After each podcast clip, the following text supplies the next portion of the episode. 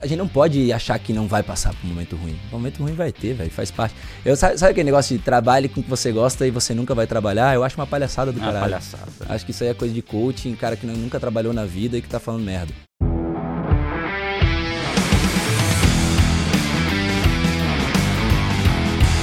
Fala galera, sejam muito bem-vindos a mais um episódio do Extremos, o podcast do G4 Educação. Aqui- meu nome é Alfredo Soares, sou apaixonado por vendas, empreendedor, cofundador do G4, mentor, autor do Bora Vender, Bora Varejo, blá blá blá. Ao meu lado, ele, que já atuou como modelo de pet shop ao longo do tempo, hoje empresário de grandes empresas, tá fazendo hat-trick esse ano em vendas de companhias. Com vocês Amém, Senhor. com vocês, Bruno Nardon. Fala, galera. Agora um pouco mais animado, né? Muito mais animado, Porque uma o- energia que contagia. Eu acho que eu acho. O Alfredo acabou de acordar. Eu acordei às quatro da manhã, né? Os moleques tava lá, um pulando em cima do outro. Daí é desse jeito mesmo. Fala pro nosso ouvinte aqui. Filho ou não filho? Filho, ou não filho, filho. Muitos filhos. Galera, vamos procriar. Popular o planeta Terra. É isso aí, E é galera. assim que acaba esse sacanagem. E essa foi a dica e de é com essa mensagem, com esse o, nosso corte. time, o nosso time aqui, colocando a mão na cara. Vamos ter filho, pessoal. Aumentar a taxa de natalidade do Brasil. Bora. Na verdade, com a cabeça dele de growth, ele tá tentando já aumentar o número de cliente futuro, entendeu? Nardon, Oi. alguma consideração, alguma notícia que essa semana te abalou, mexeu com você antes de chamar nosso querido, magnífico convidado? Ah, tem várias, né? Mas. Faz um, um resumo aí pra gente, só pra. Então, o ponto é que a gente vai soltar esse podcast daqui a um tempo, não vai sair hoje. Mas fala de hoje, a galera daqui a um tempo vai falar, ah, tá, pá. Vamos só pra dar uma mudada, assim, então, tchauz. Vem. Vamos, vamos apresentar o nosso convidado. Você não tá lendo jornal, você não sabe de notícia nenhuma. E é assim que a gente começa o nosso podcast de hoje. Galera, hoje o nosso convidado é um cara que é super parceiro do G4. É um cara que é amigo nosso, participa aí de vários desse ecossistema de startup do Brasil. É autor de livro. Já escreveu o livro de 0 a 50 milhões. Ele é de Santa Catarina, lá da ilha. Lá da ilha. É os guri Bora, que gurizada. tá na área. Só gente boa daquela ilha, viu? Rapaz. do céu. Acabou de levantar um round agora, recentemente, pra empresa dele. Ixi. Já tô dando spoiler. Que é Ixi. referência de mercado. Vai ter que combinar a data que vai sair o podcast, hein?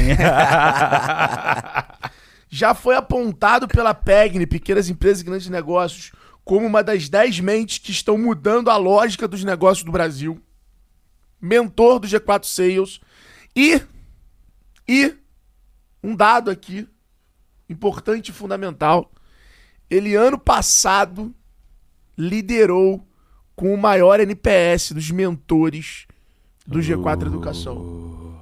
Isso aí eu fiquei sabendo agora, né? Fiquei feliz agora. Notícia boa, hein? Caramba, Caramba. Não que eu seja feliz com essa notícia, após quatro hat-tricks de 10 e 10, mas ano passado, ele, Theo Orozco, seja muito bem-vindo aos extremos, irmão. Cara, um prazer estar aqui. Introdução pequena, ficou pequena. É, Energia E você não, falou, e você não falou do principal, né? Que ele é fundador e CEO da Exact Sales. Ah, eu deixei o merchan pro final.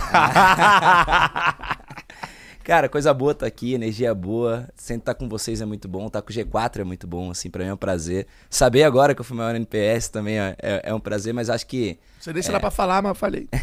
o NPS do, do sales como um todo veio crescendo, né? A gente veio aprendendo aí ao longo do ano. Vamos fazer um ano agora de sales, de G4 Sensacional. Sales. É, tive a felicidade de ser 8 NPS 10 em 9 oportunidades, então foi, foi bem bacana. E eu acho que esse feedback é bom que a gente sabe que a gente tá no caminho certo, melhorando e tal. E pra mim o propósito do G4 é um propósito que tem muito a ver com o meu propósito. Eu gosto muito de falar de empreendedorismo, de vendas, falar, difundir um pouquinho assim do que compartilhar um pouco do que eu tenho visto. Nem sempre a gente tá certo, não- ninguém é guru, né? Mas assim, compartilhar o que, que deu certo em algum lugar, não deu certo em outro. E eu acho que a gente ajuda a galera a encher a caixa de ferramentas, vamos dizer assim. Ô, Theo, você sempre, pô, quando eu faço live com você, quando eu. Quando a gente tá junto em reunião, falando com cliente, quando eu te indico gente, você sempre tem uma didática ali muito boa, sempre tem uma malemolência ali, um jeito muito fácil de explicar, é, é, de falar. Você sempre teve isso? É, é uma, é uma característica sua que você sempre Hum. teve? Ou você foi desenvolvendo ao longo do tempo essa, essa a, a narrativa ali, essa capacidade de construir narrativa? Pô, legal pra caramba a pergunta, Alfredo, assim, porque não. É, primeira coisa, eu comecei a palestrar muito cedo, mas porque a gente começou a ganhar concurso na minha primeira empresa, dois para um design, a gente ganhou algumas vezes o Oscar do design brasileiro, que é o prêmio Ideia, e aí ganhamos o Michelin Challenger, que é o prêmio do Salão do Automóvel de Detroit, de inovação. E aí começaram a me chamar pra palestrar, eu tinha 20 anos mais ou menos. Minha primeira palestra foi pra quase 10 mil pessoas no Teatro Positivo, eu tremia igual. Foi uma merda, né? Óbvio. Mas aí eu comecei, cara, um RD Summit foi onde me despertou. Fui pra um RD Summit e. Puta evento, né? Puta evento. Galera Só que... tá ouvindo a gente, a RD Summit acontece todo ano em novembro, lá em Santa Catarina, em Floripa. Um evento da RD. Sinal RD, tá aí, patrocínio, hein? Tamo, tamo aí disposto aí, hein? Não, foi interessante que eu fui palestrar lá, e aí o grande ponto, assim, eu tava acostumado a palestrar pra gente técnica. Então eu sempre palestrava pra pessoal de vendas, pessoal realmente técnico. E lá tem gente de tudo quanto é tipo, são 10 mil pessoas, 12 mil pessoas, se eu não me engano, uma coisa assim. E aí eu fui palestrar palco principal nesse ano, e a minha nota, É bizarro. cara. pá, É difícil pra caceta. E a minha nota foi, tipo, mediana, assim, 3 e alguma coisa de, de 5, né? O NPS. E isso fez que eu quase não palestrasse no outro ano, porque a RD faz um corte ali e tal. É bem chato. É, e é legal, eu acho. Eles fazem assim, eles pegam o primeiro tier ali, palestra de novo, o restante não, não palestra. E quase eu fiquei no limite para não palestrar de novo. Eu falei, pô, eu preciso correr atrás, né? E eu comecei a estudar pra caceta oratória, estudar o que que fazia sentido, fazer alguns testes. E o teste que eu vi que fazia mais sentido pra mim, como palestrante, era contar histórias.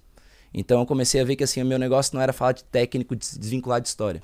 Meu negócio era sempre trazer uma história para exemplificar. Então se eu ia falar uma coisa difícil, ah, vamos falar sobre Rice para tomada de decisão de portfólio de, de roadmap de produto. Porra, complexo pra caralho tu falar sobre isso. Só que aí eu conto uma história. Pô, tava Conta eu e o história Roman. A história, uma história bacana de Rice, assim, é que a gente.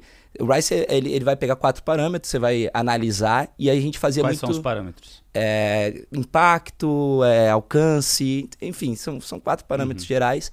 E aí, normalmente eu e o Roman, que é meu sócio, a gente se reunia e fazia essa, essa reunião de tomada de decisão, assim. Só que começou a ficar uma merda, porque obviamente eu e o Roman não tava na ponta. Perfeito. E aí a gente começou a ter que chamar o pessoal da ponta para fazer parte. E aí foi um, um aprendizado nesse sentido que a gente começou a ter que chamar o cara de atendimento, começou a ter que chamar o cara de.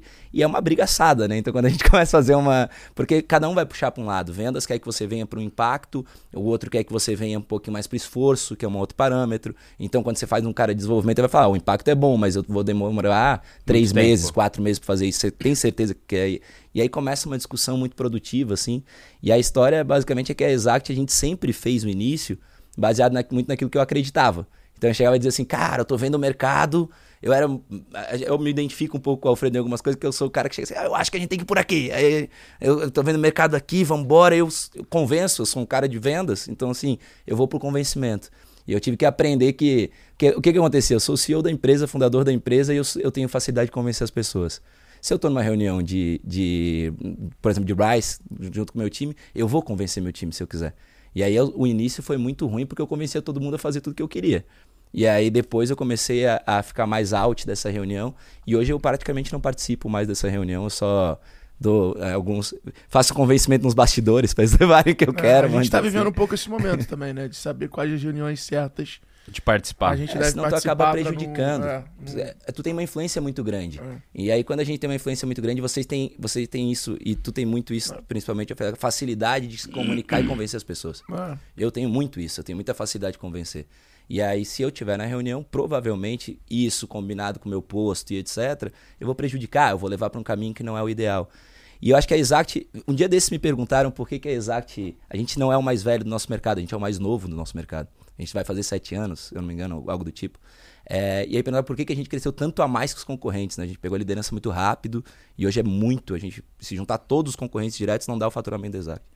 É, e por que que aconteceu isso? Estão faturando quanto? Pode falar? Pode, pode. A gente tá hoje, o MRR vai bater 2,5 mais ou menos, e aí a gente vai fazer grupo, a gente tá trazendo mais. Então a ideia é que a gente chegue aí nos próximos 12 meses assim com as 7 milhões de MRR. Muito bom. Porrada. Parabéns. Ah, e, e, cara, por que que a gente... Galera, pra quem não sabe, só um disclaimer aí.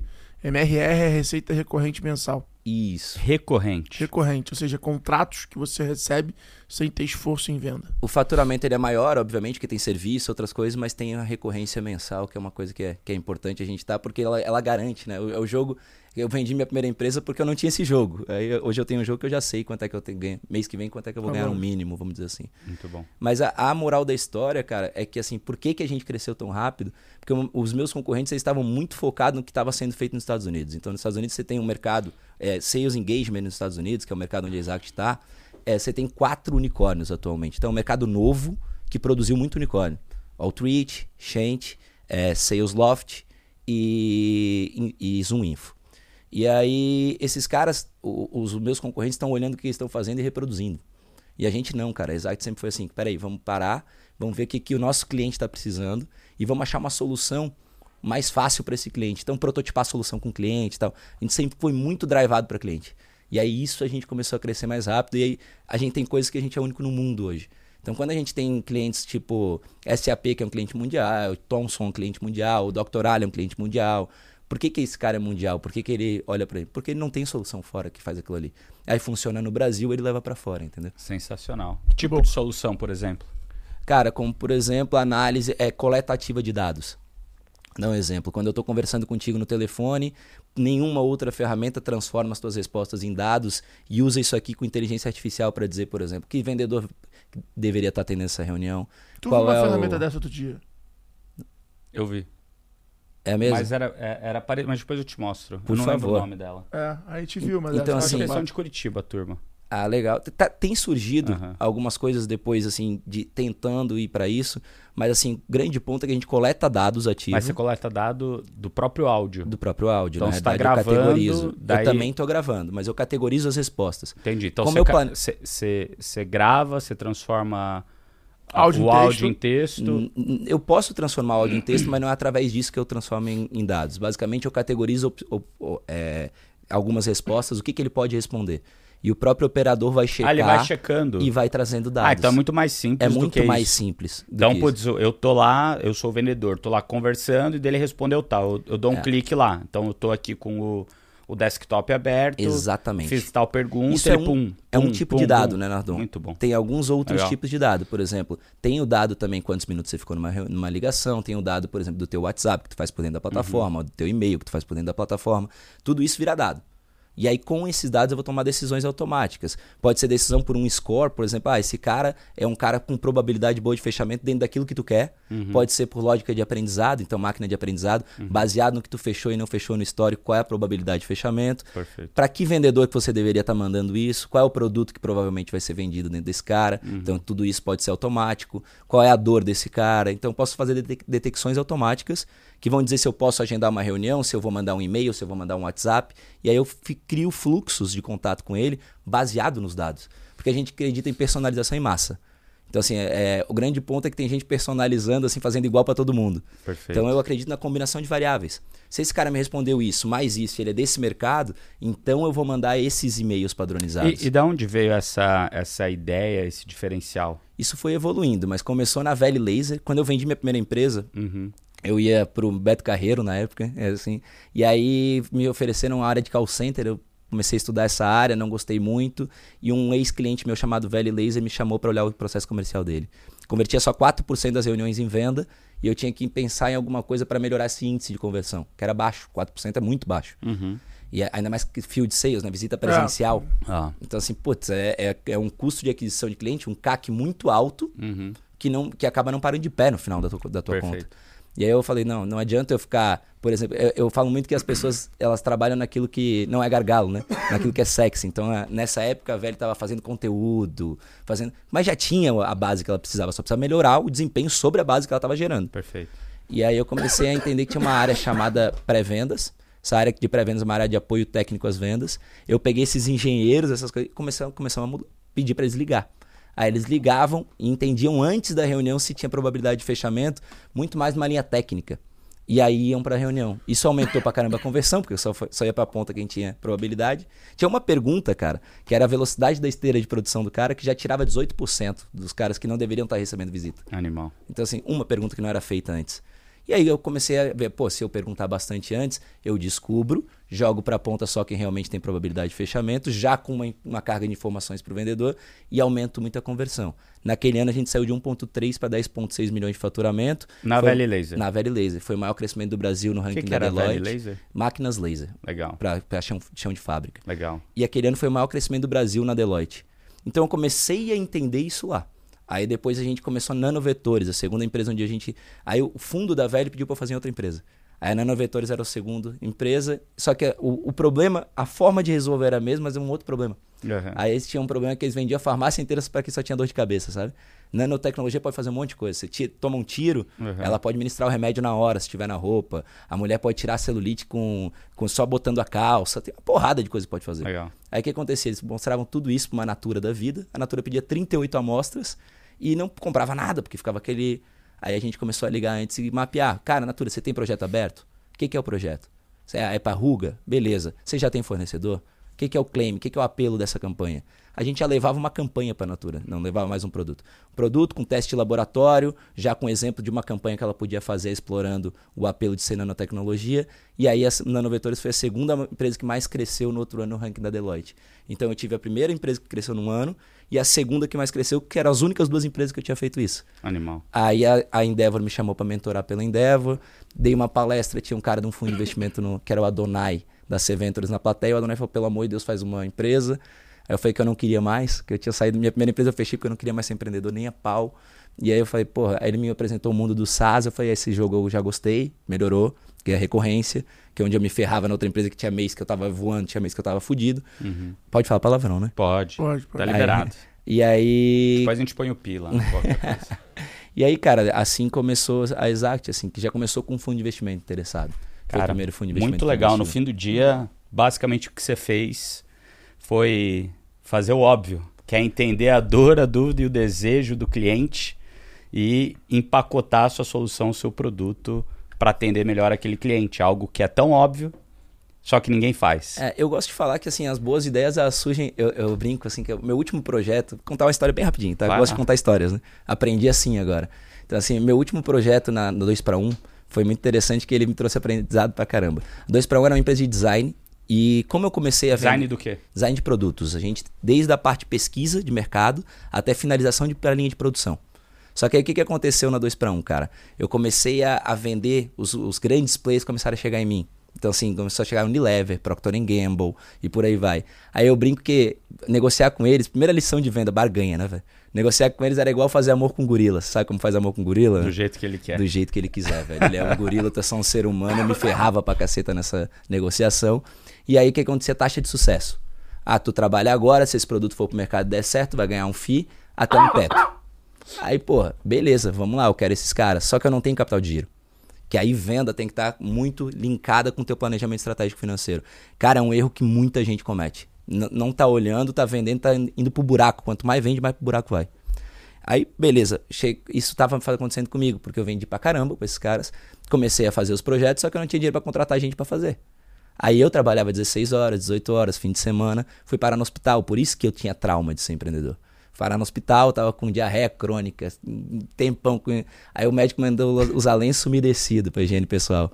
Aí só tinha da turma da Mônica lenço umedecido na época. Aí eu desenvolvi o Neve lenços umedecidos e eu brinco que ideia boa surge na merda, né? Mas é, é, é, é, é isso no fim do dia. Tipo assim, a ideia boa ela surge do problema. Então, assim, é isso que a galera não entende. Assim, muitas vezes o cara quer empreender, ele acha que vai vir de uma ideia. Ah, não, quero empreender, vou ter uma ideia e vou empreender. Cara, se tu quer empreender, começa a observar mais as merdas do teu dia a dia. O que que acontece, que é de lá que vai vir a ideia boa. Então, assim, a ideia veio da velha e da merda que tava acontecendo na velha. Que, por sorte, era uma merda que acontecia em outros lugares também. E, por sorte, aquela solução tinha uma evolução. Porque nem sempre, às vezes tu fica monoproduto, às vezes tu fica preso na primeira solução.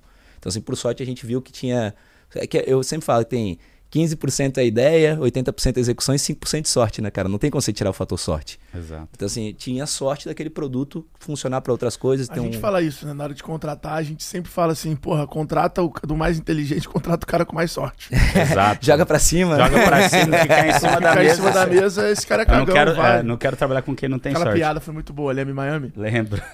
Lembro, muito boa. É, é, inclusive, eu tenho, tenho que falar isso pra vocês, né? Pra ir pra cá, pra Guarulhos, vocês me chamam pra Miami. Pô, maior NPS, vocês não me chamaram pra dar aula lá, cara. É que foi o primeiro, o próximo você vai ser convidado. Não, Ô, mas Theo, você, deixa, você precisa deixa... parar de tomar umas ayahuasca, que você não tá em Guarulhos. É, eu tô brincando. Será que, É porra, porque ele para, ele vai de Floripa pra Guarulhos, entendeu? Aí, tu tá comprando voo mais barato, tá com a metodologia de Ambev, cara. Ô, Theo, deixa eu perguntar um negócio. Eu tenho uma pergunta também. É, Você é formado em quê, cara? Sou formado em administração, desenho industrial, pós-graduação em marketing e gestão estratégica de empresas. Desenho industrial. Conta um pouquinho pra gente da onde veio esse negócio de desenho industrial. Cara, interessante. Eu, eu, meu pai queria que eu fizesse odontologia. Então, assim, porque ele é dentista, eu já ia herdar um, um consultório. Eu vou- não me imagino mexendo em dente, até porque eu sou trêmulo, né? É, e aí eu cheguei a fazer de, de odontologia, é, não passei. E uma professora que de- minha falou: Cara, tu tem toda a aptidão para design industrial, eu não desenhava nada. Falei, "Cara, da onde, né? Eu não sei desenhar. Aham. Ela falou, não, você é criativo, você olha os problemas e tal. Eu não entendi o que era design industrial até então. Fui lá olhar e aí dali surgiu, me apaixonei, surgiu a O que, ideia que o de... design industrial faz? Cara, basicamente ele propõe soluções para. Ele é quase que um empreendedor. Por isso que o designer tá muito forte hoje no empreendedorismo. Se você for olhar, o Dieguinho, o Peçanha da Rock, que tá com a gente também no G4, né? É Designer também. Tem muita gente que é Mais designer. industrial ou não? Ele é gráfico, se eu não me engano. Mas o designer como um todo, o design como um todo, Uhum. ele basicamente olha problemas do dia a dia e ele traz soluções para interação de produtos e pessoas, ou peças gráficas e pessoas e por aí vai. Comunicação e usabilidade. Basicamente essa é a Legal. brincadeira. A gente estava esses dias atrás fazendo é, um papo aqui, um podcast com o Marcelo Toledo, que também está lá no G4. Ele é o dono aqui da Pod Factory, né? E tá na Clivo, um grande empreendedor amigo nosso.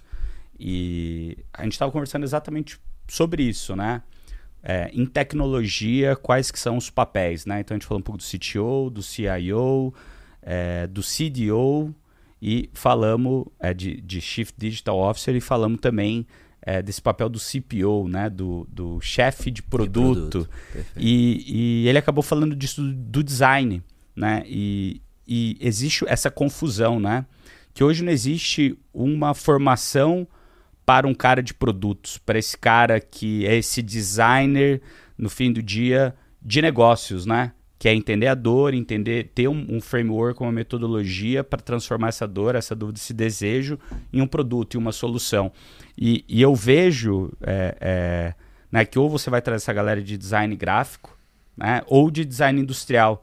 Só que nenhuma dessas, de fato, tem todas as competências que você precisa para o mundo de tecnologia ou mesmo para o mundo de, de empresas como um todo, né? E para mim esse papel no fim do dia é talvez o papel mais fundamental na empresa, porque é aquela pessoa que vai fazer o que você falou do RICE, né? Que vai olhar o impacto, o esforço e, e o quanto esse impacto e esforço vai trazer de valor para a empresa de uma maneira muito mais holística, né? Ele vai olhar a empresa como um todo e vai entender, poxa, será que tem uma maneira, de, de fato, qual é a dor do lado de negócios? De fato, como que a gente consegue implementar essa solução da maneira mais simples, mais rápida, e com menos esforço do lado de tecnologia ou do lado que seja, né, do que você precisa ali daquele esforço para construir aquele produto, para a gente fazer o mínimo produto viável, fazer um teste em pequena escala, com a menor escala, para eu provar isso. E de fato, essa pessoa que eu chamo de do cara de produto, né, do- desse, Tu desse... acha que tem pouco designer nas empresas hoje? Não, cara, eu não acho que o papel é, é o do designer. Eu acho que não tem essa, é, Não é esse a cara formação, novo, né? né? Não é a formação, mas esse cara de produto, que é um A cara que posição. consegue entender de negócio, consegue entender de tecnologia, consegue entender de outras áreas core da empresa, para de fato falar, cara, vamos fazer isso, que isso daqui vai resolver o problema, né? Eu acho que, que- que isso falta no Brasil. apesar de não ser a formação, hoje na, na Exact, por exemplo, meus, meus líderes são designers e não foi, e foi sem querer, tá? Não uma gráfico coisa- ou industrial? Tem os dois, na verdade. Então, assim, eu É, tenho... ouvi uma vez do Fred Gelli, que é um dos maiores né, Monstro. monstro. Até mandei mensagem pra ele vir pra cá pro podcast que eu lembrei falando disso agora. Ele falou, falou, cara, a gente almoçou um dia no Rio.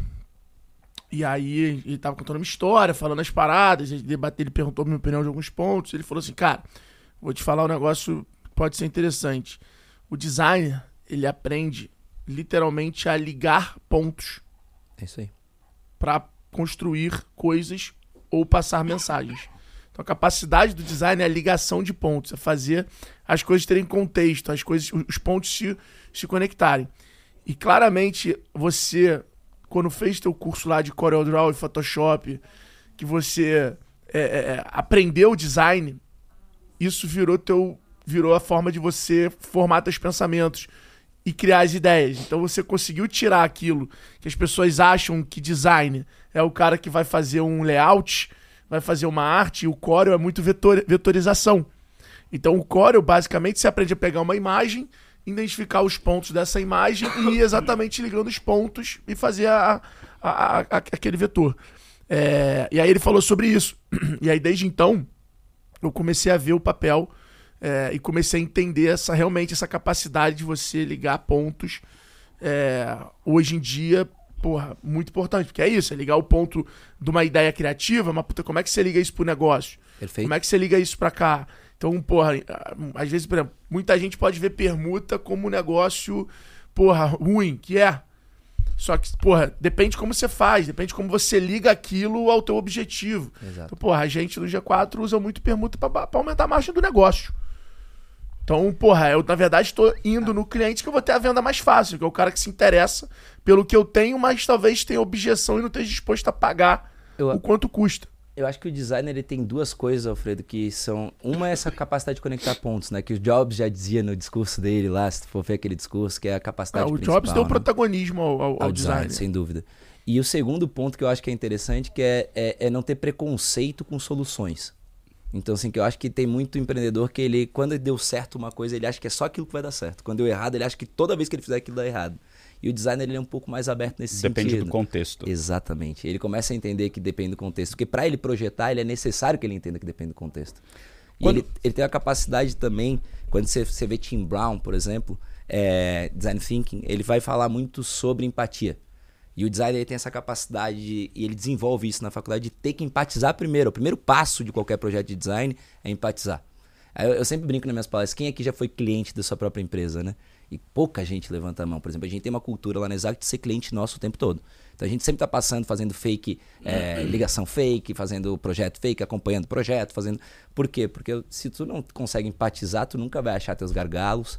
E eu gosto muito de um outro cara que chama é, Goldratt, que escreveu A Meta, que é um livro de produção, só que é um livro que tu pode usar para negócios o tempo todo, que ele vai te dizer que tu começa pelo gargalo, né? Não adianta tu ficar tentando resolver coisas que não são teu gargalo. Se tu tem lá um problema, e isso é um problema, inclusive, das empresas. Se tu não acha bem o gargalo, tu vai chover no molhado e às vezes até te se prejudicar achando que tá melhorando. Vou te dar um exemplo em vendas, tá? Tu já gera muito lead, tu já gera muita oportunidade, cliente potencial. Aí tu vai lá e começa a querer, contrata mais, cara, uma agência, um, um link patrocinado, não sei, para gerar mais. Só que tu tá convertendo, lembra do que eu falei da velha? Você tá convertendo 2%, 3%, 4%. Você não tem que gerar mais. Você tem que primeiro melhorar isso aqui. Perfeito. E quando você melhorar isso aqui, você pode inclusive começar a entender como gerar mais de maneira produtiva. Melhor. Exatamente. Gerar melhor, não mais. Exatamente. Gerar com qualidade, porque daí tu começa a entender assim, ah, então tá. Então quando eu vou naquela palavra-chave, naquela keyword, eu só tô gerando lixo. Ou seja, eu só tô gerando cara com baixa probabilidade, só converte 1%. E aqui nessa outra keyword, eu converto bem. Então, quando melhorou aquele gargalo, e tu precisou de dados para melhorar aquele gargalo, esses dados te ajudaram a olhar, pô, qual é a origem boa para eu fazer lá. Aí tu melhora o todo. Que é o que o Goldratt fala, às vezes quando tu melhora o gargalo, todo o resto vai melhorar. Então você não Perfeito. precisa melhorar tudo de uma vez só. Perfeito. E quando você fala de design, assim, o, o que, que você acha que são os frameworks? E não só design, mas nisso que você falou de enxergar gargalo, ter empatia com o cliente. O que, que, que você acha que são as metodologias que fizeram a Exact Sales ter sucesso, você ter sucesso e que você, cara, comumente ensina todo o seu time? É, é design thinking? O que mais que tem? Como é que são? Tem muito de design thinking, eu queria explicar um pouquinho sobre Por isso. favor. Assim. É, design thinking ele parte da empatia, então ele parte daquilo que a gente falou, de trazer o cliente para o centro. Lembra que eu falei que o que me diferenciou dos meus Uhum. concorrentes? É a- a- o design thinking. É, é eu conseguir olhar para o meu cliente, viver e empatizar. Depois eu falo muito de formulação de teses, eu gosto muito de protótipo. E eu, eu para mim, protótipo é a base que você tem que fazer. Por exemplo, a nossa estratégia agora, né, que a gente deve anunciar novidades aí em breve, é, se dependendo do podcast já tenha ter sido até anunciado quando a gente lançar, mas assim, é, foi a partir de uma tese. Primeiro a gente comprou uma empresa, vi- viu como é que a gente conseguia fazer o crescimento com ela, crescemos 360% dessa empresa. Aí eu tinha base para chegar para um fundo e dizer assim, ó, eu sei fazer isso. Ó, fiz em escala reduzida e agora preciso fazer em escala acelerada. Então eu fiz primeiro uma tese, primeiro um protótipo. Eu acho que o design nasce de teses. E o segundo ponto, terceiro ponto que eu acho importante é que as pessoas acham que tese é o seguinte: você bota a tese, ou você implementa ou você descarta. E não é assim.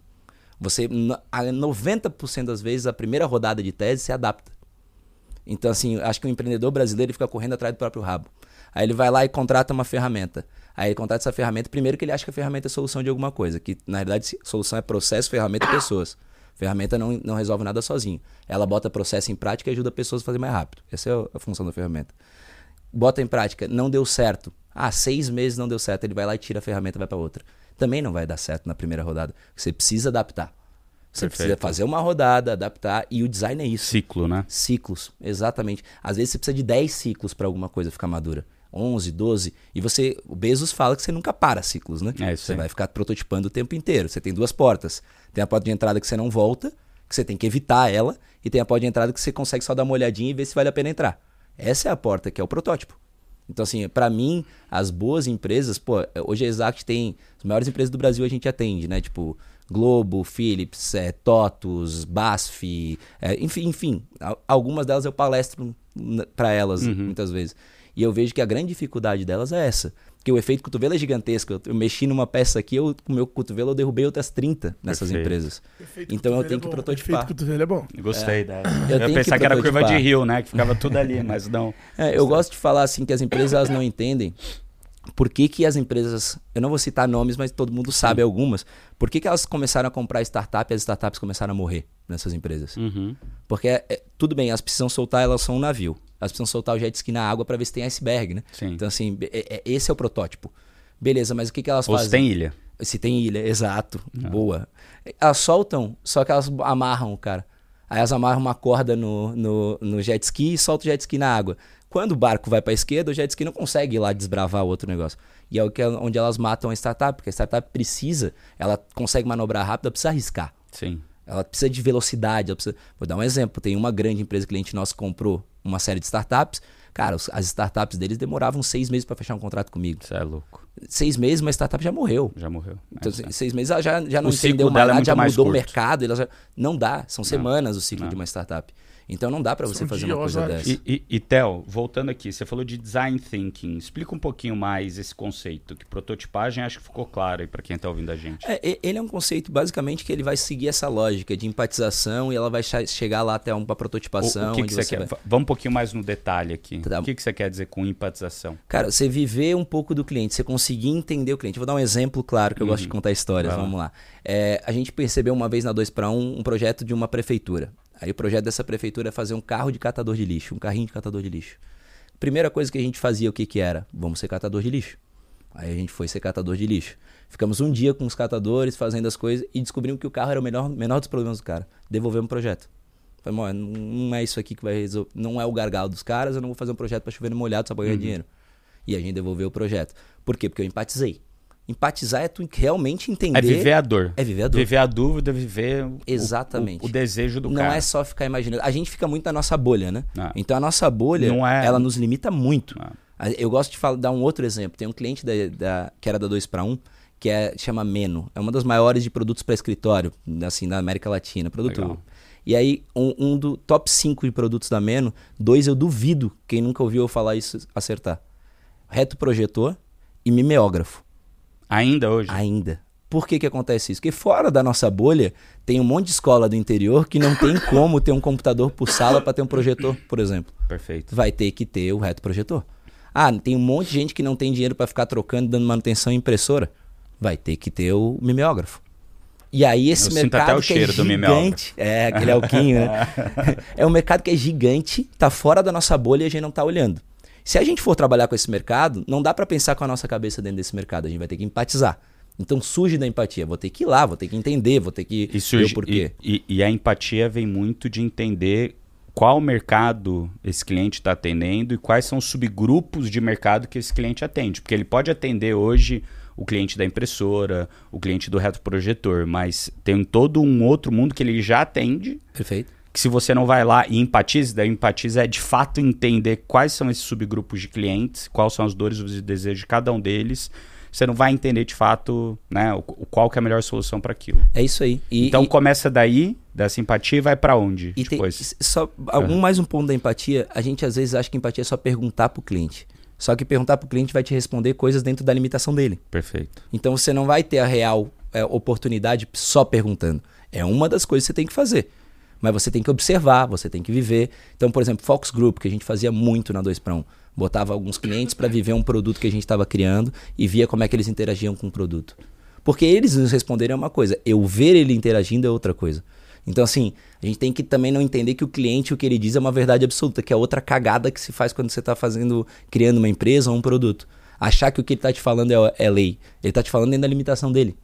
Ele não Dentro viu que ele coisas conhece. que ele não. Exatamente. Ele não, Ele viu não sabe o que tá ele não vendo. sabe. Exato. Então você tem que olhar, observar e a partir dali cruzar com as coisas que você sabe. Aí falou o que o Alfredo falou. Você tem a capacidade de conectar pontos. Aí você tem que conectar os pontos que são pontos que estão fora da realidade dele e dentro da bolha dele. Vamos dizer assim, você cruza a tua bolha com a dele. Vamos, vamos falar dessa maneira assim.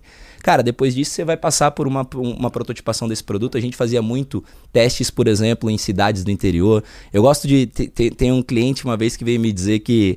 Ah, Theo, eu já tentei fazer inbound marketing, prospecção ativa, nada tá funcionando, né? Inbound marketing conteúdo. Aham. E aí eu falei pra ele, pô, já tentou mídia tradicional? Aí ele falou, como assim tradicional? Pô, faz uma propaganda. Faz- Fazia sentido pra ele fazer propaganda. Eu, não- eu digo que não acredito no certo ou errado, acredito no adequado em venda. Faz uma propaganda, teu produto combina com uma propaganda, porque, porra, a propaganda um- é um canhão, você chega em muita gente. Se você tiver um impacto muito grande na informação, ela funciona. Onde é que ela não funciona? Quando você não tem alto impacto. A tua informação é pra branding, é coisa do tipo. Perfeito. Se você consegue impactar alto, você funciona. Ele foi lá e testou. Aí ele, pô, então tá, então eu vou comprar um espaço. Falei, não, compra numa cidade do interior primeiro. Aí ele foi numa cidade do interior, comprou uma propaganda lá, funcionou muito bem. Aí ele começou a pegar cidades maiores.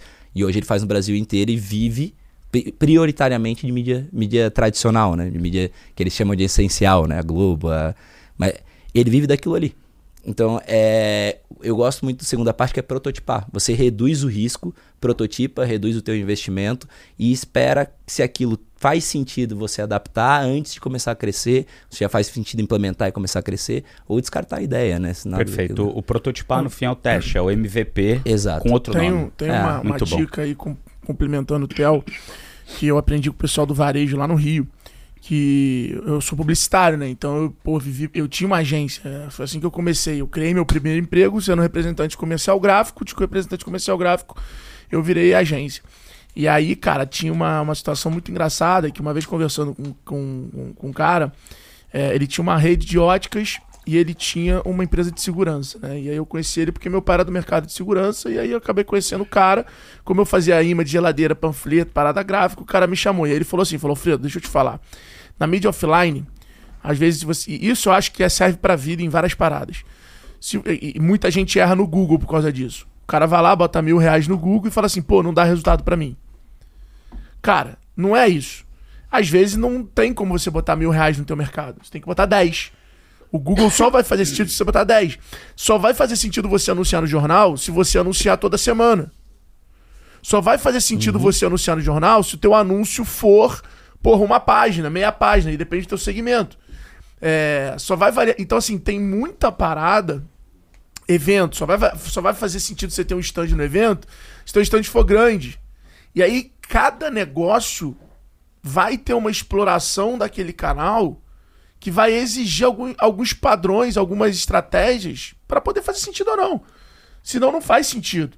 Senão não vai dar resultado. Uma coisa é você é, é, é, fechar a cidade com os principais outdoors ali, mídia out, out, of home. A outra coisa é você botar um outdoor. Um Perfeito. outdoor agrada teu ego.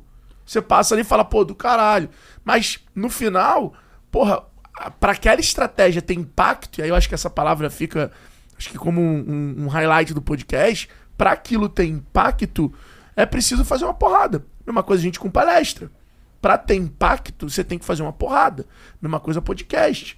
O- Então, cara, va- acho que fica aí pra galera que tá assistindo a gente essa provocação de, cara, qual é a, met a, a métrica de não de resultado, mas de impacto daquilo que você tá fazendo na tua estratégia, na- no seu conteúdo, na sua parada? E você sabe que é, eu gosto muito de falar que protótipo tem que vir acompanhado do conceito de mínimo produto viável, né? Então, assim, não adianta você fazer protótipo sem fazer o mínimo necessário para aquele protótipo poder ser avaliado, vamos dizer assim.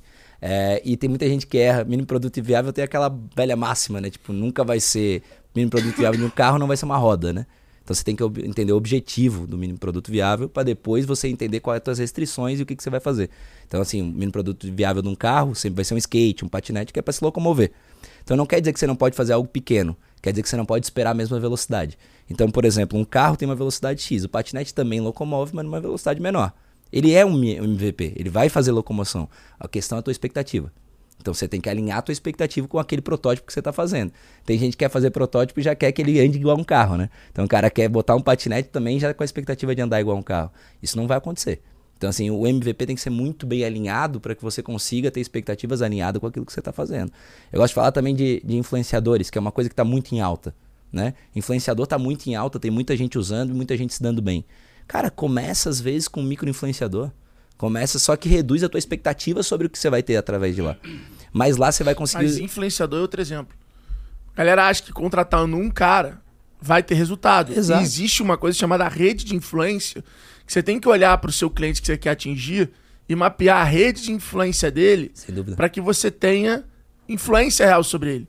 Então, porra, uma coisa é o Alfredo falar, outra coisa é quando o cara vê o Alfredo, o Nardon, o outro. Então, na verdade, você tem que olhar pro teu persona ali, olhar para quem ele segue e falar, opa, agora eu consigo. Por quê? Sem nano influenciador, vai ser muito mais influente do que um cara foda falando. Exato. Exato. Então, Não, assim, tem que construir. Aí eu acho que entra muito essa questão de estratégia, que estratégia no final do dia é design thinking, é, que- é legal os pontos. e, e você consegue com cinco, seis micro-influenciadores prototipar uma, essa tua tese. É lógico. Então, pô. assim, prototipa. Só que a tua expectativa não pode ser gigantesca. É óbvio que existe um efeito que não é assim. Com 5 eu tenho um resultado, com 10 eu tenho o dobro. Não, com 10 eu tenho talvez um pouco mais. Com 200 eu tenho muito mais do que só multiplicar. É isso. Porque tem um efeito de rede. E- tem, e né, eu- eu tem um acho, viral effect. Nesse fala, né? exemplo, eu falo isso na minha aula no G4 e falo sempre. Cara, influenciador é um play D. Você tem que ter autoridade que chama atenção. Você tem que ter a rede de influência, que é o que vai formar opinião. E aí você dá alcance. Perfeito. Dar alcance sem ter um ponto pra chamar atenção e uma rede pra pescar o cara é ir pra um lago cheio de peixe com a porra de uma varinha única. Exatamente. Ao invés de pescar em rede. E, e eu falo muito assim que influenciador, por exemplo, é uma estratégia que se você não ajustar muito bem o pitch, você vai ter problema. Então, aí, assim, aí, não, aí entra uma porrada, né? O call to action, o copy, que, cara, no final do dia, é por isso que não tem uma porrada de empresa tendo sucesso com essa porra. exa- Mas é, É aí- por isso que a gente entrou no mercado de tra- super tradicional de educação. E, cara, porra, estamos conseguindo fazer que nem você fez no teu mercado de passar uma porrada de empresa. voando. Não Então, tem assim, nem. é. Vocês passaram de, de, de rodo, né? Pa- Nós passamos, me sinto parte, né? Nossa, O- garoto. É, O- bom, é bom quem sabe usar. Ah, né? não, mas, mas não é isso, cara. Ele é muito bom. Vocês viram? Esse, esse pequena parte do podcast eu tô impressionado. Esse Ah, uma parte coisa do saldo mais É, impressionado é- ainda. Coisa Imagina boa. a aula NPS, desse cara. NPS Imagina- nunca mente. Não, não, imagina a aula desse cara. Pô, de fora tirar pariu. foto, dar um abraço. Ah, não. Eu, vou- eu vou depois. Essa é a parte cara. Tem um ruim. post O já fotógrafo, fotógrafo do G4 é bom, ele me deixou até bonito, cara. Chama Cara, Photoshop. an- antes, antes, antes da gente ir para um, pra um segundo bloco, quero lembrar a galera de acessar esse conteúdo g40.co barra extremos G4 Sales. A gente tem que melhorar essa URL, né? As URL estão ficando cada vez mais frase. g40.co barra extremos G4 Sales, tá? Sales é É, S-A-L-E-S. isso aí, tá? É, podia ser só barra tel. Olha aí a dica. Olha aí o design think. Olha o design think in the house. Hoje em dia, Tel tá fácil, né? Mas se fosse antigamente. Não, sabe- porque aí fica tel com H. Não, daí você E tem aí que tu falar faz dois tel, links. faz, tel com H e T-H-E-O. tel com H. Inclusive, tenta esse daí. Vamos ver o que, que acontece. Aí, ó, vamos fazer teste AB. Pronto, eles vão Pode fazer ser, aqui. pode ser o tema, tema do G4.co próximo barra, bloco. Teste AB. barra tel. Barra tel, T-H-E-O. E-O. Ou T-E-O também. Faz os dois. Vamos Faz ver os que dois. Ali, isso é design think ao vivo, feito sem ser a coisa. Não, né? va- va- vamos fazer um teste. Vamos ver quem, quem vai. Quem vai clicar qual- mais? qual é. Intel sem H, Intel com H ou extremo G4 Sales aí. Eu, eu gosto de Faz falar. o- na- isso aí é uma Vamos forma lá, galera. A simples. gente quer fazer esse teste aí com vocês. hein? Design think ao vivo. Podcast é, isso. Não, forma simples de explicar growth hacking, né? Assim, depois a gente fala sobre isso. Mas é teste AB essa porra aí. Ô, ô, ô, Theo, deixa eu te falar uma Eu quase chamei de Léo. Aí eu ia bugar a cabeça da galera. Aí fudeu. Deixa eu te falar. Você acha que o vendedor, né? Vamos, vamos voltar à essência da Isaac ali, que é vendas. Você acha que o vendedor, ele tem que ser... Quê? Rapaz, Exact. rapaz Exact. todos os últimos podcasts que o a- Alfredo ele chamou de Léo, e Isaac. Isaac. Não é Isaac, cara. Isaac. É Isaac Newton, tão inteligente que o cara é. Isaac. Isaac. Tá vendo? Isso aí já é um histórico do Nardon, da época que ele era é, modelo de pet shop. Ah, que ele tinha que fazer. esse- Au, au. Esse daí é o Rolando Lero, pô, da escolinha do, diga. do Aqui, professor Raimundo. Você acha pô. que o vendedor tem que, tem que ter oratório? Todo vendedor tem que ter oratório? O cara, pra ser um bom vendedor, tem que ser bom de papo? Ou você hoje é, vê uma, um, um- um tipo de persona ali do lado do vendedor completamente diferente, que é o cara bom em matemática, o cara regrado, o cara disciplinado? É, o cara que você falou, né? Eu anotei aqui. É, cara, vender pro cara técnico é muito diferente de falar pro cara é, é, mais abrangente, ele mais amplo. O que, que você acha disso? Eu acho que existe uma capacidade mínima de comunicação. Não adianta a gente achar que peixe sobe em árvore. Então, assim, não vai ter aquele cara que não tem o menor aptidão e você vai achar que ele vai transformar ele em vendedor. Isso, isso não vai acontecer. Tem que ter uma ca- capacidade mínima. Mas hoje é mais fácil, porque hoje você tem. Mais fácil por um lado. Você tem ferramentas, você tem é, é, enablement, você tem uma capacidade de treinamento nas empresas que são compartilhamento de boas práticas, que viram processo, que viram ferramenta, que facilitam para o cara que tem organização, o cara que talvez não seja aquele cara tão comunicativo, mas ele tem outros skills que complementam um pouco de comunicativo que ele é. É, eu acho que o grande mudança quando a gente fala de venda técnica é o, é o quão expansivo o vendedor é. E não comunicativo, que são coisas diferentes. Você pode ser comunicativo sem ser expansivo. O que, que é isso? Qual que é a O diferença? expansivo, ele, ele é aquele cara que domina o local que ele quer falar o tempo inteiro, aquele que te interrompe, que ele. Esse é o expansivo. Não Tipo necessariamente. Do lado bom, pô, é positivo isso. Você chega, todo mundo dá risada, Rapaz, irmão. Com, com o dinheiro que tu me paga, pode ser do lado ruim. pode Tá ser dando qualquer certo, lado. né? Pode ser Foi- 360, não tem Não, problema. mas é isso que eu- existe o expansivo e existem espaços que o expansivo vai ser extremamente interessante. E existem outros espaços que É ele vai isso. ter que ser comunicativo. É, que nem me colocar expansivo. numa venda técnica pra uma RFP lá, que tem que, porra, não vou É. ter como. O cara, na terceira vez que tu falar alguma coisa que não foi objetivo e direto ao É ponto, lógico. esse cara já tá de saco cheio e não quer mais É saber a lógico, reunião é contigo. então, basicamente, assim, existem perfis para cada tipo de empresa, Então, cada a- tipo de venda.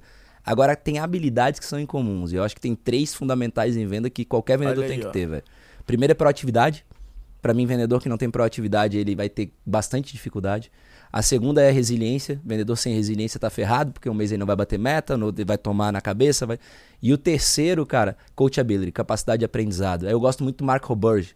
Tem um livro dele que chama The Sales Acceleration Formula. A gente trouxe ele já pro G4 Club. Ele é fenômeno. Pra dar aula Assim, eu já gente. palestrei algumas vezes com ele, ele é fenômeno, gosto Ele é pra fenômeno, é caramba. fenômeno. o livro dele é fenômeno. O cara que cunhou inbound marketing, né? Então, assim, é, E ele fala muito sobre esse skill de Fala aí o nome do coachability. livro dele pra galera. The Sales Acceleration Eu Formula. não sei falar essa A porra. não. fórmula da aceleração de vendas tem em The português? Sales se tem em Acceleration português. Formula. É, eu acho que não tem. Eu acho que não tem. O WhatsApp podia me patrocinar, ó, tu viu? The Sales Acceleration tem. Flávio Formula. Augusto. Flávio Augusto que está devendo visita tá a esse devendo, podcast. tá. Já, já que- marcou e desmarcou. Que quem tiver ouvindo a gente, vá lá no perfil Geração de Valor e comenta lá. Cadê você nos extremos? Marca a gente lá, vamos criar Extremos caos G4. na rede social dele. É, e, e tem formas de você pescar essas coisas. As, as pessoas confundem um pouco. Esses dias eu botei. Então, eu virei um Instagrammer agora, né? Com vocês. Vocês estão me ajudando. Não, nós Eu te tô- transformamos. É, vocês me transformaram no Instagrammer. Você vê, não é, só o Photoshop que faz bem. O G4 Aí. faz bem em vários diferentes. da G4 é o remédio pra sua vida. E tem sido legal, Que cara. coisa boa. Eu já sabia. Tem sido legal, cara, porque eu tô conseguindo compartilhar bastante conteúdo, bastante coisa do tipo. E lá, esses dias eu compartilhei um conteúdo sobre como é que eu faço pra tentar pescar essas três ah, eh, características. E tem gente que diz assim: ah, mas daí você tira. Não, são só formas de você melhorar estatisticamente a chance de, o cara, de entender que o cara tem. Tem um estudo que é de Harvard que eu gosto bastante, que ele fez uma análise sobre quanto tempo uma pessoa proativa demora pra abrir uma conversa. E aí eu uso esse estudo a meu favor. Vou dizer assim, Quanto tempo é? 8 segundos. Então, em 8 segundos. Cara, de novo, pra não ter polêmica, Sim. né? Não quer dizer que o cara, depois de 8 segundos, ele não abriu, ele não é proativo. Não é nada disso. É só um estudo que a maioria vai abrir a conversa. Mas o que, que 8 é abrir a segundos. conversa? Te dá um oi. Se tu ficar quieto numa reunião. Ele abrir a conversa. Ele, o primeiro a fala ser dele. Porra, o Nicolau é. É. Dois minutos e meio. Então, ele vai ter uma alta probabilidade de ser proativo. Isso se ele abrir. né? Ou não, né? Ele ontem chegou pra mim, cara. Reativo, no caso. O Nicolas é meu amigo que trabalha comigo, porra, cuida das coisas todas. É um Aí amor. Ele, ele chegou, ele chegou pra mim ontem e falou assim: "Porra, fui almoçar, mano.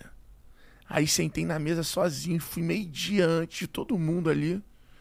Porra, mano, é meio dia e 15, entrou 10 cabeças, 15 pessoas. Pediram pra sentar na minha mesa. Porra, perdi até a fome. Adora se comunicar, então. É, comunicativo. Pi- Não, o pior. mas posso falar, o eu, eu é- gosto, eu gosto do estilo do Nicolau, que eu sou parecido. Não que eu não abra conversa. Você é Não, comunicativo você pra não é Mas, parecido, não, não. mas cara, eu gosto de almoçar sozinho, é tão bom. Cara, ninguém te o saco que se você eu tô no come. carro contigo, indo pra algum lugar, tu pergunta 10 vezes pra mim.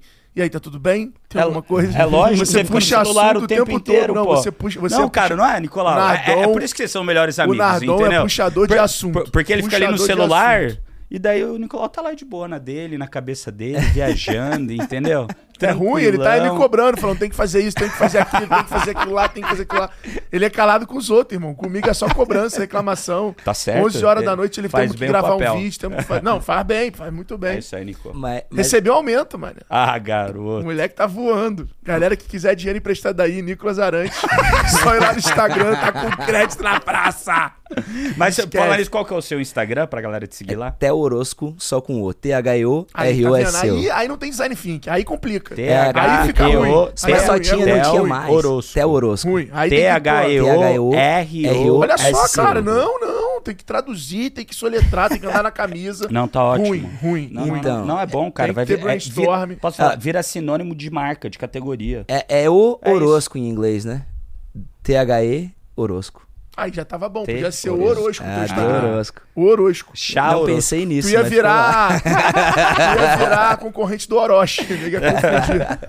Cara, mas falando ali dos três, Aham. é, a primeira é proatividade, então eu vou nessa linha. Lá na empresa a gente começou a metrificar para ver se isso fazia sentido. Então eu comecei a botar antes de começar a usar isso para dar nota, a gente faz score com tudo, né? Então antes de começar a fazer isso, eu comecei a metrificar. Meus melhores vendedores demoraram mais ou menos 14 segundos, 13 segundos no máximo. E o cara que demorou mais que isso, na história da Exact, nunca rampou. Só pra ter uma ideia. Já passaram bastante vendedores. Quer dizer que é uma estatística que você pode pegar e botar debaixo do braço e dizer que. Não, mas é, uma, é mais uma, uma variável para um, pra dar Um uma probabilidade melhor. Exatamente. Segundo, eu peço pro cara, sabe, Lobo de Wall Street da vida, mas não é por causa do Lobo de Wall Street. Eu peço pro cara vender a água que eu tô na, na, na brincadeira pra eu dar um feedback porrada nele. Aí normalmente o cara não faz pergunta nenhuma, sai vendendo a água. Eu falo, cara, sabe nem se eu tô com sede, velho. Onde é que você aprendeu a vender? Aí eu vejo se o cara volta pra reunião. Se o cara começa a dar desculpa, que é a maioria, cara começa, não, é porque tem pouco tempo, é porque isso, é porque... não é o cara que eu quero. Meu melhor vendedor, a minha resposta dele pra mim foi, cara, justamente por isso que eu quero entrar aqui, porque eu vou aprender pra caramba e eu acho que eu tenho pra somar. Eu falei, maravilhoso, me dá um beijo e vem pra empresa. Então, Animal. assim, animal. E depois no final eu peço pra ele assim, cara, não vi algumas coisas na tua venda da água.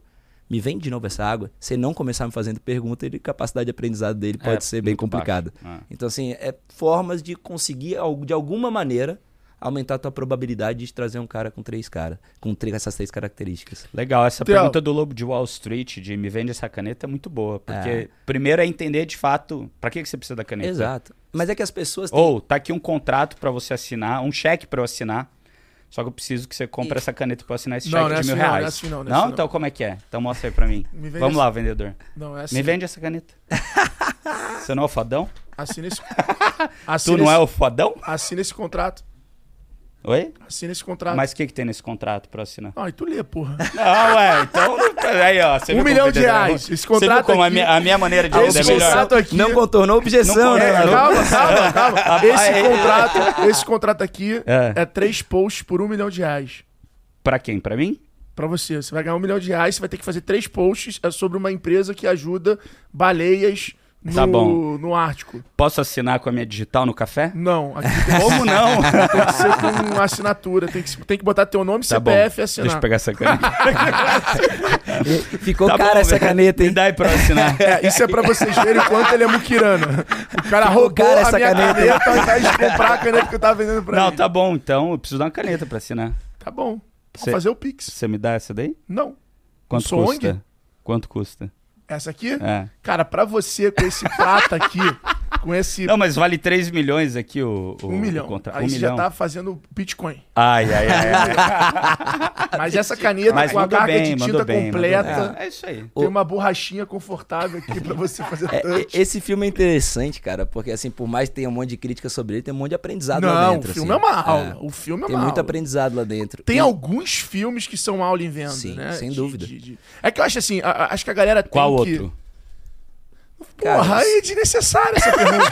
Porra, puta Mas tem, tem, tem, tem bastante, cara. Qual Billions, Billions. Billions é outro filme Olha que tem aí, aula de Não é filme, é série. Aí a gente vai ter que separar o podcast. Última temporada, em, pô, busca, obrigado. em busca da felicidade, se tu olhar um busca filme da tem felicidade, muito tem. aprendizado de venda. É, tem, um- aqueles do esporte lá. A Tem série do Michael Sonho Jordan. Grande, Sonho é, Grande. é outro a é Grande Aposta. grande aposta. Chupa, tem, Nardon. Tem bastante Aí, filme. isso é, garoto. cu- que é cultura. Tem, um, tem uma postagem minha. Pergunta livro, não. É. Tem uma postagem minha com cinco filmes, tem outra com dez livros, tem outra com. Vai lá no Instagram, segue Theo Orosca, viu? Aí, ó, Tá bota aí, Arrasta. Brasil, eu tô aprendendo, viu? Vocês estão criando um monstro. Agora, eu acho que essa parada que a gente tá falando aqui, acho que a galera tem que entender acho que a palavra venda ela tem que ser ressignificada e, e- e não é só a transação monetária. A palavra venda é esse processo como um todo. Então, é- ela, ela acaba estando na, na jornada. Então, é parar até de criar time área comercial e, cara, é área de aquisição, é área de nutrição, é área de, é, de fechamento, né? Começar a granularizar a parte de venda, porque assim. Cara, o que é ser um grande vendedor? Depende. Se o cara tá na posição de gerar, gerar demanda, é uma característica. Se o cara é qualificador, é outra característica. Não dá pro perfeito. cara, pro cara querer olhar. É, e aí vem também, né? A, a sofisticação da venda vem, que nem a gente lá. Porra, o cara é de uma empresa executiva, o cara é um executivo de uma empresa, ele não vai ser atendido pelo vendedor mais expansivo, ele vai ser atendido pelo vendedor mais técnico. Esse negócio de, de distribuir lead igual fila não existe. E é eu, isso- se tivesse um varejo, não ia deixar. Pô, tem um varejo tipo a CA.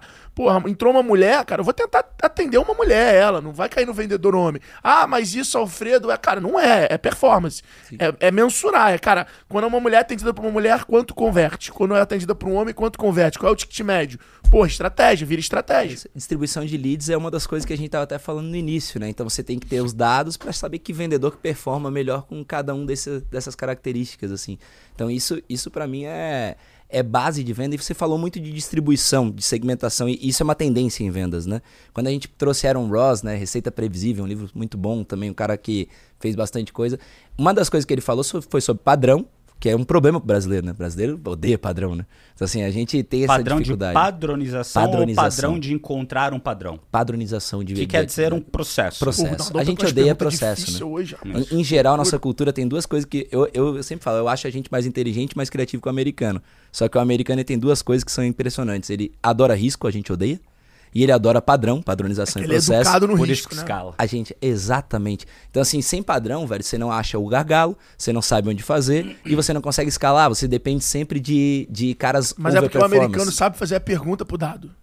É, não só isso, ele sabe transformar sabe- informação em dado. É que sem o padrão você não tem dado confiável. Aí você Exato. pode fazer a pergunta que você quiser que você não vai achar a resposta. Mas, mas ao mesmo tempo, ele, assim, concordo muito.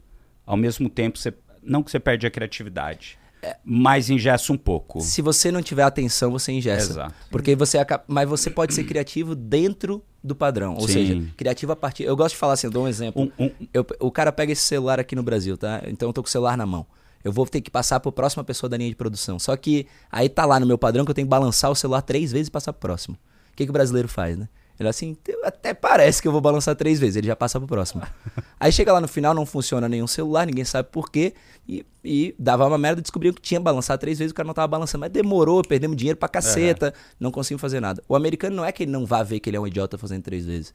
Ele vai levantar a mão e vai dizer assim, pô, posso não balançar três vezes? Aí vai faz- faz- chegar o gerente e vai fazer o tal do teste AB, que tem muito a ver com growth. A gente começa, vai lá, vai fazer um X no celular e vai dizer, ah, beleza, não balança três vezes. Aí vai chegar no final, vai ver, ó, não dá. Não, não pode, tem que balançar Tem que três balançar vezes. Você acha que as áreas da empresa deveriam é, ter esse nome de growth? Assim, você acha que, que Eu vendas que- é growth? Eu, eu acho que growth pra é começar, vendas? growth pra mim, assim, eu acho que pode ter um profissional de growth, não é isso a questão, mas eu acho que growth é uma cultura. Eu não É acho que growth é uma, É, pa- eu, eu- posição. Eu, eu- eu discordo, assim. Eu acho que growth é, não tem que ter um profissional de growth. Eu acho que growth é, é, é, é a Nadal fala muito isso, é a mentalidade. Eu acho que você pode ter um profissional mais focado em dados, um sales ops, Isso. aí seu nome É growth que ops. O, o envelopamento. pode ser que for. Como tu vai É. envelopar isso É Agora, na minha opinião, todo mundo tem que ter a cultura de growth dentro da empresa. O Growth é cultura. Growth é uma coisa que ou a empresa tem essa cultura ou ela não tem. É, parte Exato. da cultura. E ele nasce de dados. Não existe growth Você sem já dados. assistiu minha aula? Não. Nossa, Absurdo. cara. Não, não, não, não, porque assim, tudo que você tá falando, eu falo na minha destaque. aula. Exatamente. Olha minha aí, aula. Você tem que ir lá. Por tá favor. convidado. Vocês Vou. também estão convidados. Já Ah, arrasta todos pra estão cima e convidados. clique em algum Não, não, mas verdade. Eu você vou. tem que ir lá. É, Cara, tudo que você falou aqui, grande parte do que você falou, eu é que, minha aula. é que essa cultura de dados, basicamente, quando vem de uma cultura de dados, ela tem muito a ver com o que a gente tava falando, de empatizar, de, de conseguir. E, e eu gosto muito de teste AB, sempre. Eu acho que se, se você tem dúvida, ah, eu acho que isso aqui pode funcionar se eu fizer assim. Beleza, pega um pe- pedacinho do que você faz, faz assim e vê o resultado. Eu, eu gosto muito disso. A é galera, jeito a galera associou muito Taxa B a digital, né? Só que dá pra fazer com panfletagem. tudo, tu pode fazer um tudo. panfleto com telefone e um sem. Pode fazer um panfleto com telefone e outro com WhatsApp, um fixo. E aí você vai mensurando. Você falou de panfletagem, eu comecei entregando panfleto, né? Foi meu primeiro emprego. E aí eu lembro que eu fazia teste AB e eu não sabia o nome. que Eu, eu, eu, eu brinco que tem muita coisa que fizeram nome pra vender livro, o nome é bom e ficou, né? Mas a gente já Ah, faz mas faz quando tempo. você cria, quando você- cara, criar nome pras coisas, né? É, é, é marca. É criar marca, é envelopar, é chamar mais E atenção. é bom porque é, direcionar. é, exatamente. Você canaliza pra que tenha mais debate sobre aquilo. Agora, deixa eu, deixa eu te fazer uma pergunta mudando um pouco assim do, do tema da conversa. Qual foi o momento da tua vida assim que você considerou que você considera um extremo, que ou mais feliz ou mais triste? Qual Mais foi? difícil, Conta um mais- extremo da Legal, tua melhor. vida aí. Legal. Cara, eu acho que o mais difícil da minha vida foi. Tem dois momentos muito difíceis. Eu acho que o primeiro foi quando eu vendi. Eu tomei a decisão de vender minha primeira empresa. Porque não foi aquela decisão de, meu Deus, vou ficar milionário. Que é- era, eu ainda tinha aquela ideia de que a empresa era praticamente um filho, que hoje eu não tenho. Hoje eu sempre me apresento como eu, dizendo que eu estou CEO da Exact Sales. Eu não sou, né? Porque eu acho que é transitório. A Exact. Espero que não seja minha última empresa. Então, assim, não, não. Acho que aquela ideia inicial, como ninguém era empreendedor na minha família, eu tinha aquela ideia inicial de que era o meu filho, que eu tinha que cuidar. Então foi quase que abandonar um filho quando eu vendi minha primeira Acho que é a impressão de todo mundo. A minha foi igual. É, assim, foi muito tenso pra mim esse momento. Eu fiquei mal. Ah, eu tava com algum dinheiro no bolso, mas, cara, não era isso, assim. Eu tava, tava mal, assim, de, de frustração, praticamente. Então foi um momento bem duro pra mim. E tem um pessoal que foi quando eu me separei a primeira. Espero que é a única, né? Que hoje eu tô no segundo casamento. Mas quando eu me separei. que Taxa teve B, um- taxa B. relaxa. teve muito a ver com teve muito a ver com coisas que aconteceram eu acho que assim equilibrar a vida profissional e pessoal é um desafio eu fiz uma tatuagem aqui pra eu não esquecer nunca porque é é muito fácil a gente começar a ter sucesso e começar a focar só no profissional só no profissional só no profissional esquecer do pessoal aí quando tu vai ver não tem mais volta cara teus amigos que tu tinha amigo que tu frequentava a casa deles direto tu trocou os amigos só por causa do profissional Entendeu? Tu, tu gosta pra caceta daqueles caras, mas agora tu não frequenta mais a casa deles, porque tu tá só indo em janta de prof- do coisa profissional, só falando do assunto profissional. E quando tu vê, tu só virou isso. Assim, e aí teve um momento na minha vida que eu olhei e falei, caralho, eu virei só meu trabalho, assim. Aí eu tive que resgatar meus amigos. E aí eu agradeço muito, inclusive, a minha esposa atual, porque ela me ajudou muito nisso. Ela é hoje, ela é a minha balança, assim. Ela, eu falo, pô, tô com saudade dos meus amigos, ela vai lá e marca um pagode lá em casa. Ela me incentivou a eu comprar uma casa, comprar não, reformar uma casa e fazer lá uma- um lugar para nossos amigos. Então a gente tem 20 e poucas camas, todo mundo dorme lá, a gente faz pagode, faz. E ela que me força a eu fazer meu futebol. Então, assim, hoje eu tô competindo, hoje eu tô. Eu voltei para as coisas que eu tinha parado e eu tinha desequilibrado minha vida, assim. Então eu acho que um momento difícil é quando eu percebi que eu me resumi ao profissional. Assim, ótimo, acelerei muito, foi, um momento, foi importante pra mim, eu não sou não grato àquele momento. Só que, assim, dentro dos meus amigos, por exemplo, de infância, cara, eu não tinha mais contato com meus amigos de infância, assim, é... Mas você não acha que a vida é um eterno sair do equilíbrio e voltar para o equilíbrio? Talvez, talvez você faça parte, né? E talvez, e talvez por isso que hoje eu estou num nível, vamos dizer assim, que eu posso optar por algumas coisas e outras pessoas não podem nesse momento, que é um momento mais fácil. Eu não, eu não sei se eu Você estava já chegou certo lá. ou errado. Não não é que você já chegou lá, mas Eu você. cheguei já- num ponto num melhor. ponto melhor. É, exato. É, não não é que você chegou lá, mas é, você chegou num ponto Eu- melhor. Eu, eu, acredito que talvez tenha valido a pena, mas é, como vocês perguntaram um momento mais difícil, Não, não sei exato. eu não tô dizendo que não a- valeu a pena, eu- mas foi um momento muito difícil pra mim quando eu Co- olhei. Como é que foi né, nesses Foi- dois momentos, tanto da, da venda da empresa quanto Cara, da separação? Na separação foi interessante porque, assim, quando eu olhei e me, separei, o que que tu faz quando te separa? Tu vai pros amigos, né? Vamos pra, pra gandaia. Mas, co- mas como é que foi ali o, o, o processo na semana, no mês da Cara, separação? é, foi interessante, assim, porque a gente já vinha se afastando por causa de trabalho, eu parava em casa pouco, então. E ela também começou a trabalhar muito, eu sempre incentivei muito, então a gente não se via mais tanto. E ela voltou de uma viagem e chegou em casa e falou que.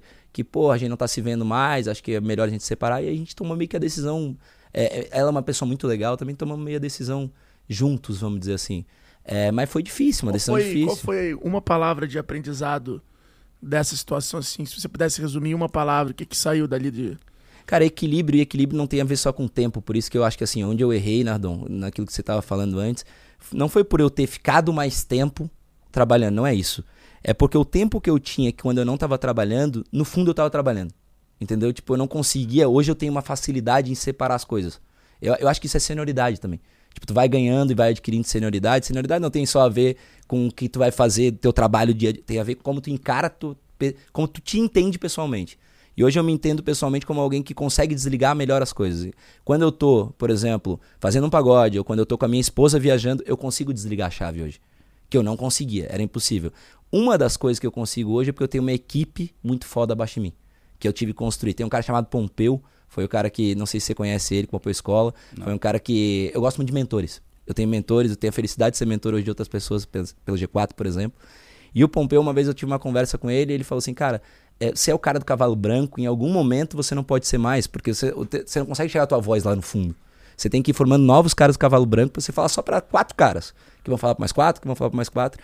E aí, desde esse dia, eu comecei a, a cortar vínculos, de certa forma, com, com, com hierarquias, vamos dizer assim, e falar sobre os assuntos que eu precisava falar de trabalho só com o primeiro, primeiro nível, vamos dizer assim. E hoje eu tenho esse nível que eu não preciso alinhar toda hora com eles. Eu posso estar aqui hoje fazendo podcast dia de semana, coisa que eu não podia algum tempo atrás. E isso me deu facilidade para poder desligar a chave quando eu estivesse no, no, momento pessoal. Vamos dizer assim, que eu não tinha essa facilidade.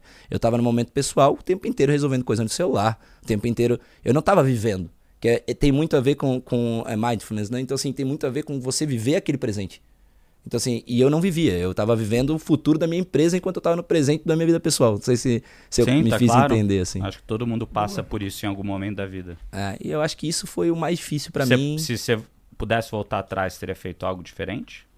Cara, é que eu acho que foi aprendizado, não teria feito, porque assim, passei, eu acho que a gente não pode achar que não vai passar por um momento ruim. Um momento ruim vai ter, velho, faz parte. Eu, sabe, sabe aquele negócio de trabalhe com o que você gosta e você nunca vai trabalhar? Eu acho uma palhaçada do é caralho. Uma palhaçada. Acho que isso aí é coisa de coaching, cara que nunca trabalhou na vida e que tá falando merda. Então, assim, pra mim, cara, vai ter o dia que você vai acordar puto, vai ter o dia que você vai achar, porra, não nasci pra isso, se questionar, vai ter o dia que tu vai ter a síndrome do síndrome impostor. Do impostor né? isso aí. Então, assim, cara, vai ter o dia que você vai achar que você tá enganando todo mundo, vai ter o dia que você vai achar, pô, como é que eu vou dar. Sabe, aí aconteceu uma merda na tua empresa e tu vai dizer assim, pô, como é que eu vou ajudar outras pessoas se aqui eu não tô resolvendo? Vai ter esse dia. Vai ter todo dia, tu vai ter. Então, assim, às vezes. Você sente pessoas... essa pressão na, na Isaac? De, tipo, a gente não pode não bater meta porque, porra, a gente vem disso. É difícil pra caralho pra mim. Assim, a gente, eu tenho a felicidade na Exact a gente ser muito batedor de meta na parte de vendas. No lado de vendas. Meu desafio hoje tá em outros lados. Sim, tá o lado de turnover, tá lá. Eu tenho outros desafios. Mas no lado de venda, normalmente não é meu maior desafio. Eu realmente, a gente montou uma máquina que funciona muito bem. Mas sim, tem esse desafio. Tem tipo, essa pressão. Tem essa pressão. E, e, e, na realidade não posso colocar essa pressão, porque, cara, faz parte. É, teve um dia desse, um mentor meu falou assim: é, eu falei, porra, cara, não estamos batendo meta. Porque a gente é acostumado a bater meta na Exact, a gente crava a meta na Exact. Isso sempre foi uma característica nossa. Daí ele falou assim, pô, Theo, no teu tipo de empresa, onde você está botando uma meta de crescimento super agressivo, bater meta não é tão comum como tu tá, como vocês se acostumaram. Então, calma. Tudo vai. E aí comecei a ter mais calma, a andar. Eu, eu, gosto muito de conversar, velho. Quando eu converso com alguém que já passou pelo que eu passei, eu, eu gosto daquela frase do assim, cheguei mais longe porque estava no ombro de gigante, sabe? Sim. É, eu gosto de conversar com alguém que já passou pelo que eu, que eu passei. Então, às vezes as pessoas ficam de cara que eu tenho amizade com o Ernesto, da TOTOS, fundador da TOTOS. Eu tenho amizade com, com o Miguel, da, da Neogrid, o único brasileiro a fazer dois IPOs. Tem no meu Instagram lá foto com eles, o que, que eu aprendi com eles. E eu faço amizade com esses caras pra ouvir eles, entendeu? A gente tem um evento na, na Exact, chama Exact Network. Esse evento a gente traz os maiores clientes da Exact, então vem diretor da Globo, diretor da TOTOS, diretor da... O Miguel já participou, o Ernesto vai estar no próximo agora. Então, esse aqui é o fundador vai ser da quando TOTOS. próximo? Próximo é agora em agosto. Boa. É, vai estar o Chris Ye pessoalmente, que é quem escreveu Blitzscaling, sócio do Reid Hoffman, né, fundador do LinkedIn, primeiro investidor do Facebook. Vai estar lá. É, a gente vai vai estar tá o, o, Ernesto, fundador da TOTUS. Então vai ser bem bacana lá em Floripa. E o grande ponto do evento, ponto alto do evento é que tem palestras, mas o que a galera gosta muito é, são as mesas. Porque é um nível ferrado nas mesas. E aí o cara pode abrir o coração e compartilhar, que às vezes a gente não tem essa oportunidade. Legal demais. Eu gosto muito disso, de trocar ideia, de poder falar e ouvir mais do que falar. Às vezes eu falo mais do que ouço, né? Eu sou vendedor e vendedor normalmente tem esse problema. Então, assim, é... mas é, a hora de ficar quietinho e ouvir o cara falar, é que aí tu pesca algumas coisas tu fala assim, pô, isso aí cabe pra mim pra caramba. E aí me ajuda pra caramba. Muito bom. Muito bom. Cara, a gente chega no final aqui desse episódio incrível com o Theo. Se você tá curioso a saber mais, entra lá no Instagram do Theo, dá uma olhada lá na imersão G4 Sales, que você pode ter mentoria pro seu negócio, você pode ter a ajuda desse cara e ainda aprender aí com tudo na prática que ele vem construindo a empresa que hoje fatura né, mais de 40, 50 milhões de reais por ano e que é líder. Fatura mais que isso. É, é não, não dá dois e pouco de MRR, então em termos de ARR a gente está ali nos 30, 20 e poucos. É 50, porque a gente fala que, de futuro aqui. Que para uma empresa de software as a service. Uma empresa é de software que relevante. pode ajudar você. É, é líder de é mercado hoje, ajuda as principais empresas do Brasil no processo de vendas. Então fica aí essa dica para você, essa oportunidade. E para a gente fechar, tem aquela pergunta, né? Aquela perguntinha fácil, aquela perguntinha leve, aquela perguntinha bate-bola rápido, igual a Maria Gabriela dizia. Faz aí, igual a Maria Gabriela. É. Theo, eu queria saber, veja bem, se você, Theo Orozco, empresário, empreendedor, jogador de futebol, pagodeiro, pagodeiro casador vendedor tivesse, por acaso, um superpoder assim, uma coisa Marvel, é, por quê? o que é que você, o que que você faria?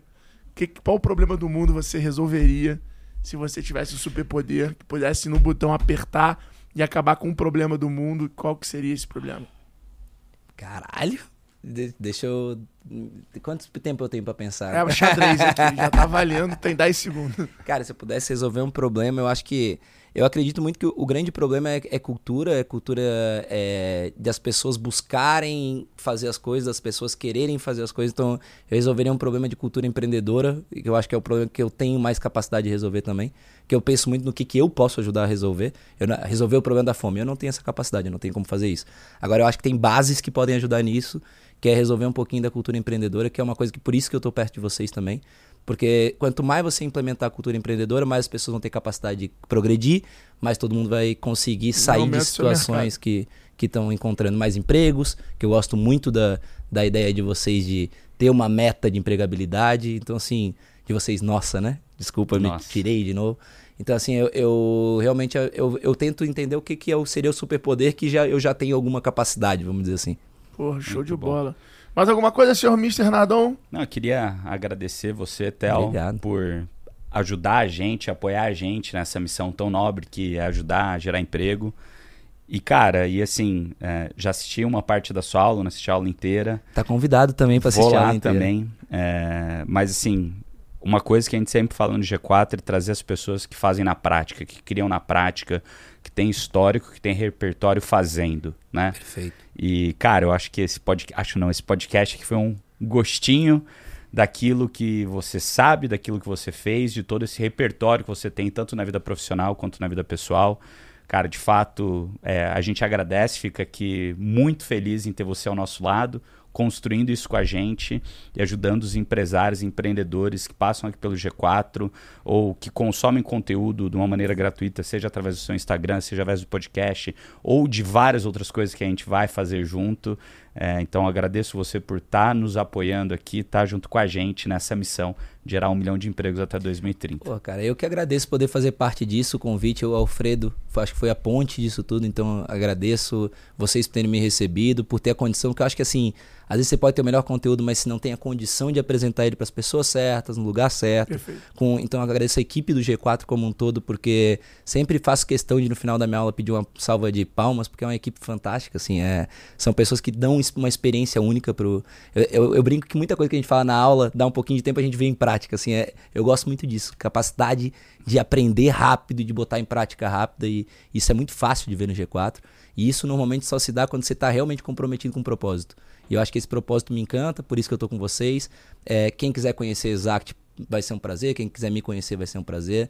É, se eu puder ajudar de alguma maneira, para mim eu fico mais feliz. Eu só compartilho, não sou guru, não, não, não sempre falo isso nas aulas né, e, e não tô para dar fórmula mágica para ninguém, não tô para, mas tô para encher caixinha de ferramenta lá, dar uma ferramenta nova, uma coisa e explicar para que, que quem já usou, como é que deu certo, como é que deu errado. E eu acho que isso ajuda bastante. E é o papel de cada um, né? Traduzir para o seu negócio, traduzir para o seu momento, para sua realidade. Exatamente. É o papel do líder, é o papel de cada. cada e, e, gosto muito dessa ideia que vocês fizeram. Parabéns para vocês, assim, porque vocês são caras de prática que começaram a fazer isso e não se perderam quando começaram a ampliar, né? Trouxeram também caras da prática. E eu acho que isso facilita muito, cara, porque falar sobre prática lendo livro Aí é, é coaching, né? Não, eu, em nome, eu, eu, em nome do G4, já queria agradecer o stand que você tá doando pra gente lá no teu evento. Muito obrigado, a gente fica super feliz. Cara, eu tenho, eu tenho. Aqui o Nardão não aprovou o budget, mas eu, porra, não, não ia deixar de Opa. não te dar um presente. Tira a mão, tira a mão que você não aprovou o budget. Isso aqui é um presente meu de vendedor para vendedor. Theo, e, e só, só por uma curiosidade, a galera que tá no Spotify não vai conseguir ver, mas a galera que tá no YouTube que, que, que, repara vai perceber a tua camisa. Tem uma fórmula ali, né? Tem 3, 3, 3x, 3x, 2x, 2x, 2x e o desenho de unicórnio. Explica pra galera o que, que é isso aí que tá na tua camisa. Ah, que legal. Você sabe, vou contar bem rapidinho a história dessa camisa, mas muito rápido mesmo. Foi o G4, cara, porque para mim o G4 ele não só me deu essas partes, mas me deu muita conexão com gente legal. E uma dos alunos gostou das frases que eu usava e dos conceitos e quis lançar uma linha de camisetas com meus conceitos, com meus não, com os conceitos que eu falava.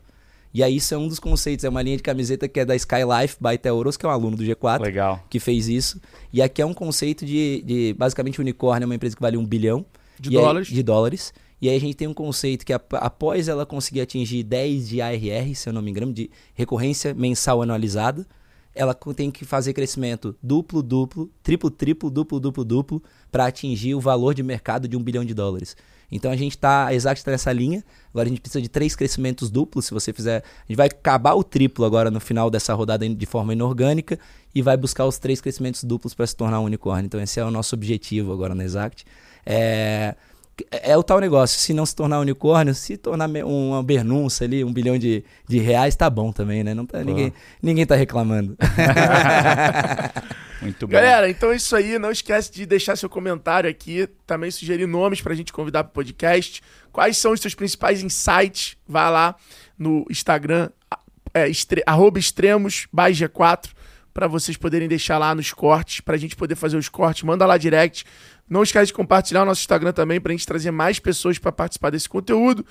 Esse é mais um episódio dessa segunda temporada. A terceira temporada também já está aí saindo no forno, hein? já está arrumando os convidados. Então fiquem ligados, sigam o nosso canal, compartilhem, deixem seu like. Meu Instagram é arroba Alfredo Soares. Arroba Bruno.nardon. Arroba Teorosco, só com o no meio, de Orosco. Boa. Esse Instagram tá sem brand, tá sem design thinking. Bom, então é isso. Tamo junto. Até o próximo episódio dos Extremos. Power de Bike G4 Educação. Valeu, um abraço.